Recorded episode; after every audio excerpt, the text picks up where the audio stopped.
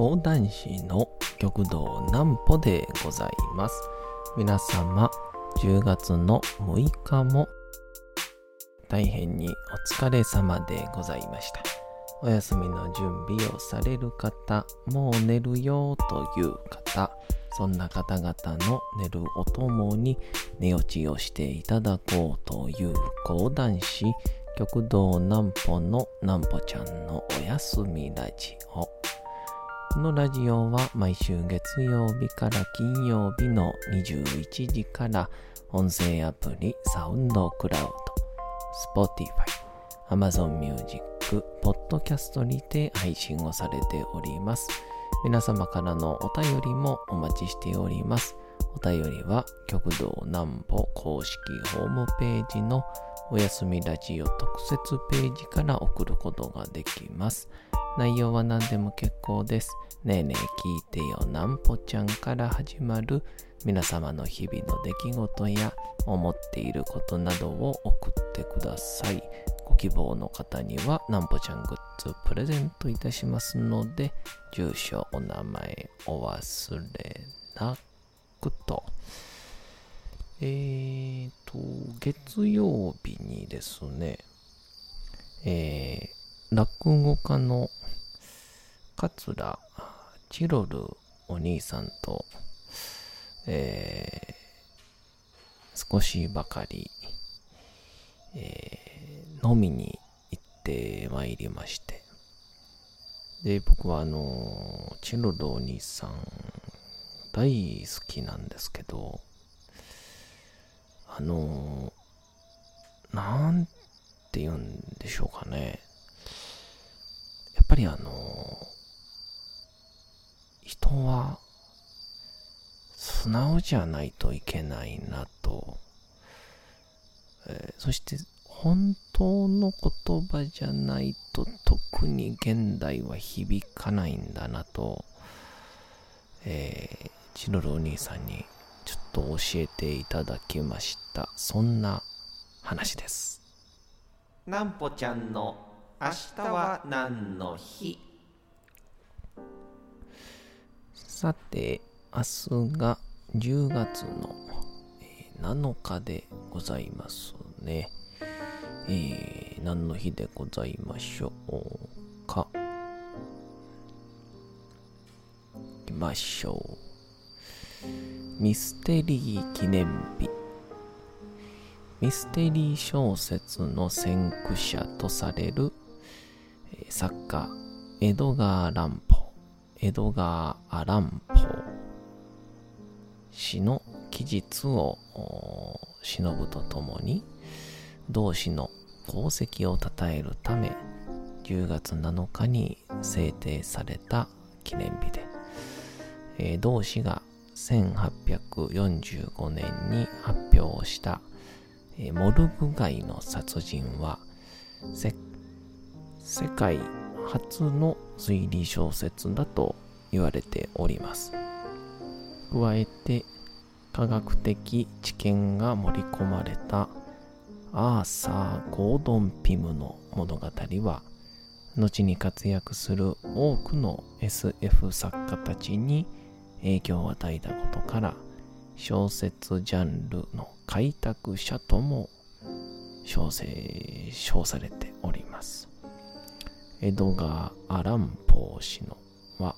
1849年の10月の7日に亡くなられておりますが、まあ、日本でもあのね怪人二十面相明智小五郎で有名な江戸川乱歩はこの江戸川あ乱歩をまあそれっぽく日本語に言うてるっていうのは意外とこれ僕大人になってたかな知ったのは。意外とね知らなかったんですけど。でまあこの明智小五郎っていう存在ももちろん、えー、シャーロック・ホームズから来てますしね、えー、もう、あらゆる話が、江戸川乱歩は、あくまで題材にして、日本語バージョンに、えー、書くというですね。まあ、そういうのでは、三谷幸喜の古畑任三郎もね、刑事コロンボから来てますからね。うん。名探偵ポワロはアガサ・クリスティ。そっかそっか。まあですけど、うん。まあ、刑事コロンボの、こう、なんというか、こう、おどけた感じというか、やる気のない感じで推理をしていくという、まあ、それを大ファンだった三谷幸喜監督が古畑任三郎を作ったわけですけど。最近だったらあの世界で一番優しい12人でしたかね。とかいう海外のやつを日本語版にして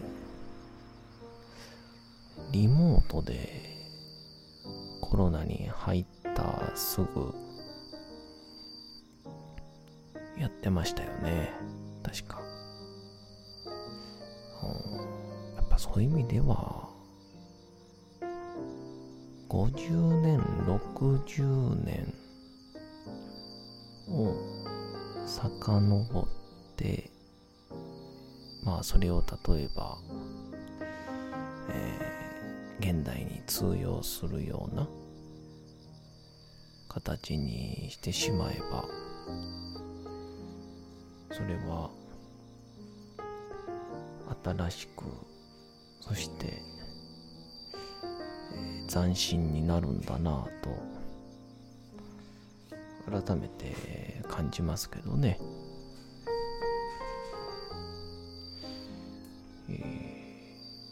そんなこんなで、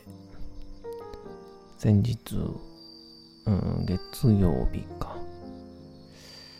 えー、チロルお兄さんと、まあ、緊急事態宣言が明けて、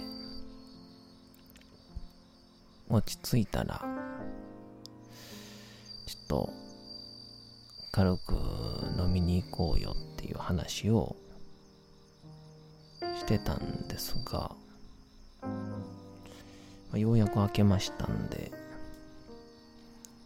チロルお兄さんと飲みに行ってきまして、で、このチルル兄さんとはですね、初めてご一緒したのが、えー、三宮で、兵庫、神戸、三宮で、二丁拳銃小堀さんという方が、開いていた小堀寄せというのがありましてこれにチロルお兄さんが呼ばれていらっしゃってで僕も、えー、その日出演をさせていただきましてでその手前ぐらいから、あの、僕サイドには、あの、南北くんそっ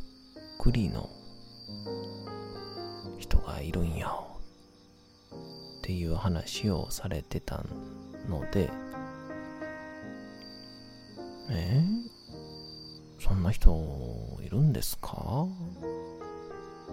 って言うててで向こうサイドにもチロルの、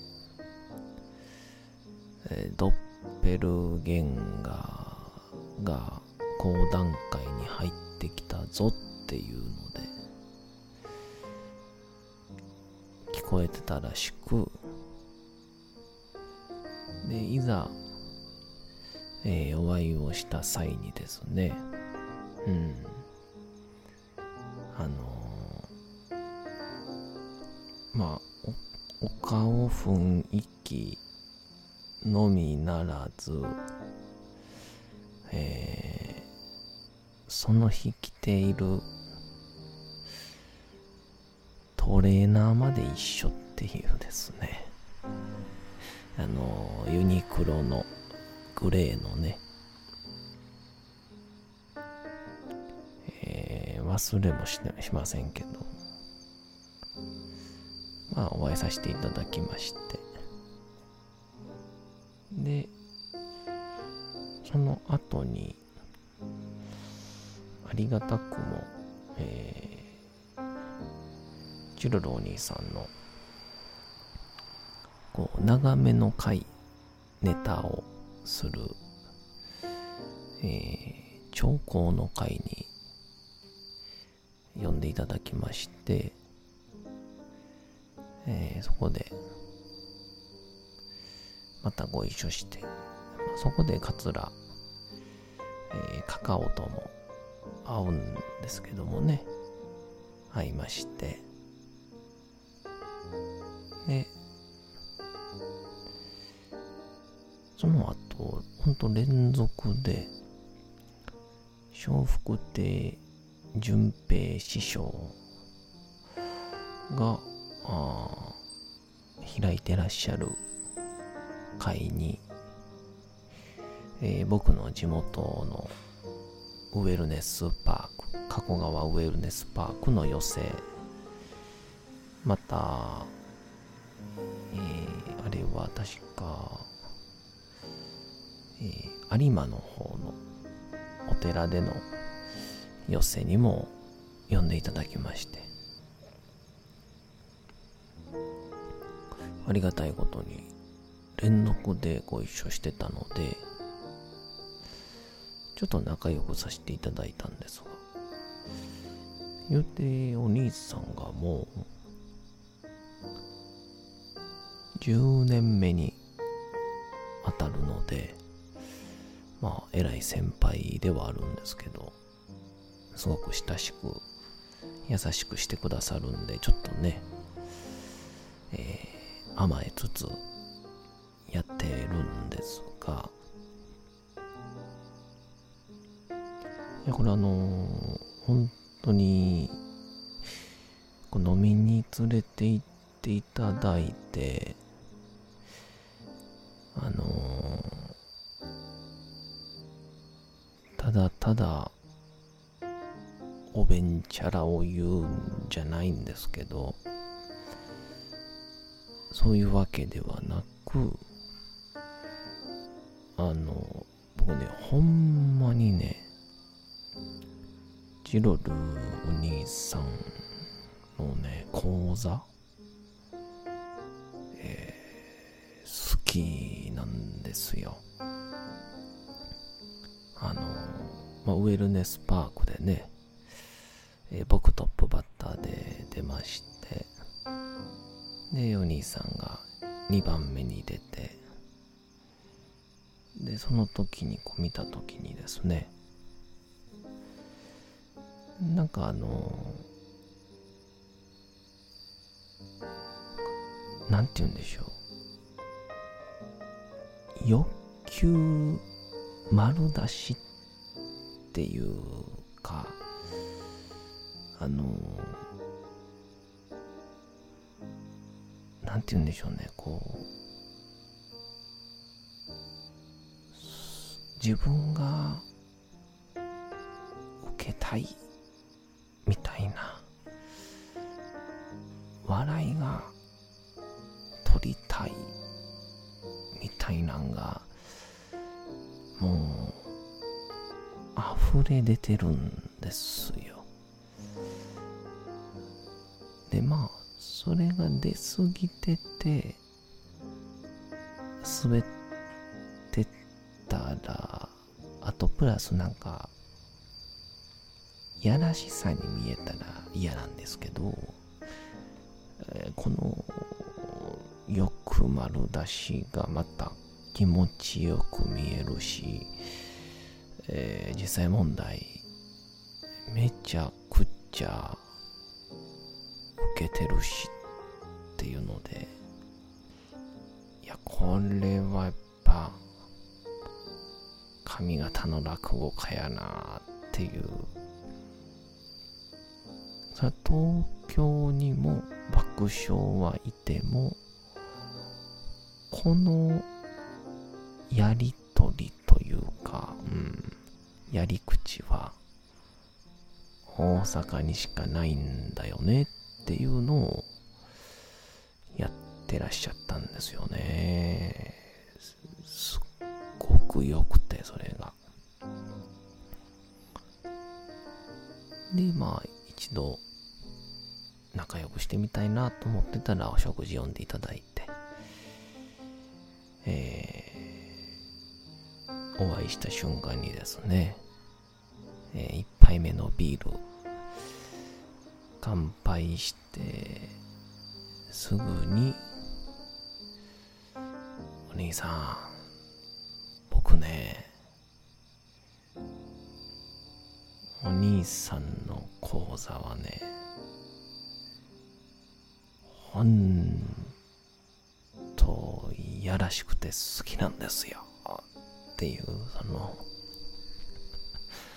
えー完全に苦笑いされてましたけども、え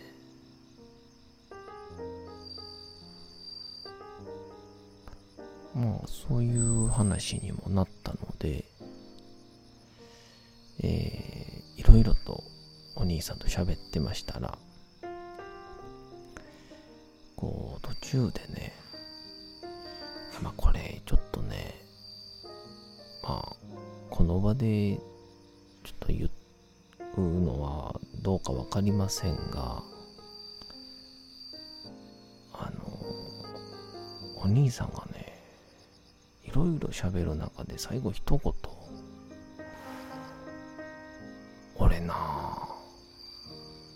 売れたいね。テレビ出たいね。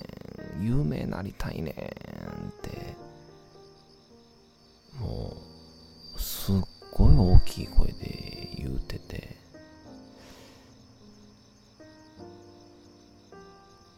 めっちゃよく丸出しやんっていう。いやこれね。今メディアに出るって特に話が講談師古典芸能はすっごく難しい状況でなぜなら本職のを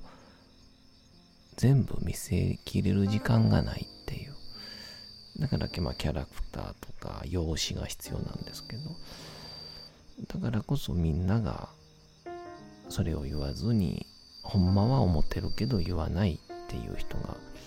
すごく多い中でいやそこまで言える？その欲深さ、えーちょっとね今後定期的にえーチロルお兄さんの話はしていこうかなと思います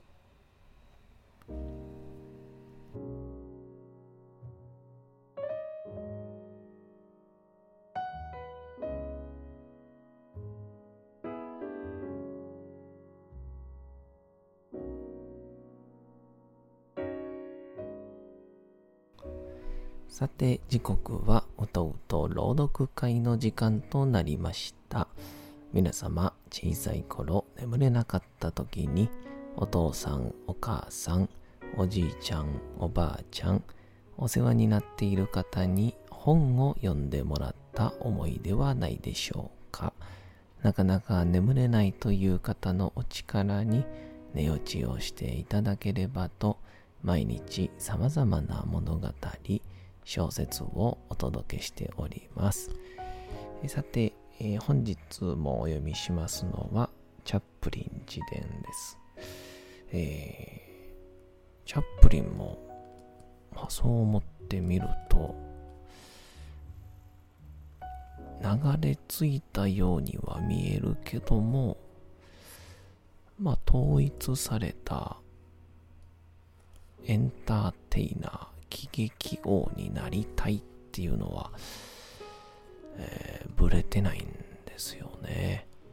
うん。えー本日もお楽しみいただけたらと思います。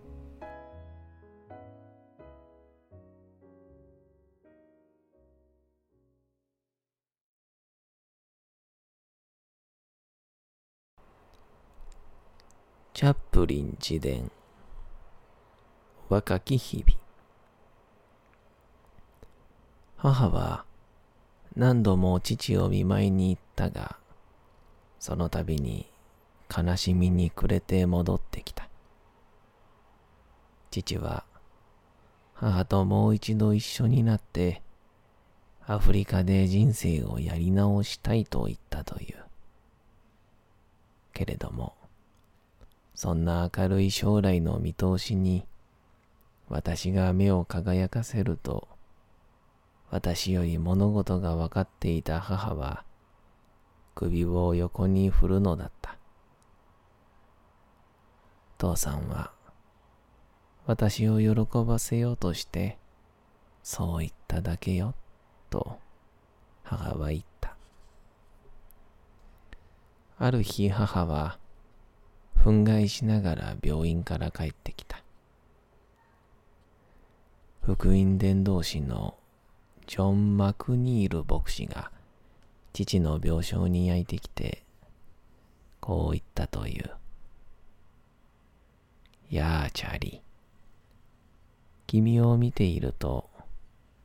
蒔いた種は刈らねばならぬという古いことわざを思い出すよ。まったく、死にかけている人にぴったりの言葉じゃないのと、母は苦々しく言った。その数日後、父は息を引き取った。病院は父の埋葬費を誰が出すのかと尋ねてきた。埋葬費など、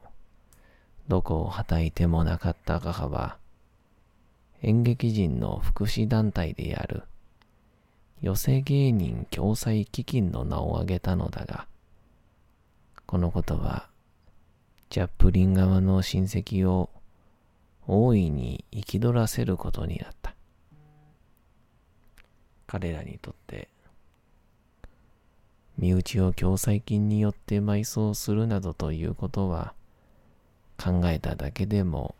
不快になるような恥だったのだ。結局、アフリカに住んでいた一番下の弟で、当時ロンドンに滞在していたアルバート王子が埋葬費用を賄うことになった。葬儀の当日、私たちは聖トマス病院で落ち合うことになっていた。そこでチャップリン家の親類と合流し、トゥーティング墓地に馬車で向かう手はずだったのだ。シドニーは仕事があって来られなかった。棺の蓋が閉められる前に父に会いたかったが、母と私は予定より数時間早く病院に着いたのだった。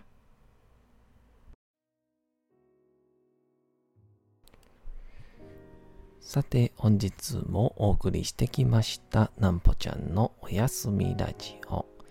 というわけでございまして、10月の6日も大変にお疲れ様でございました。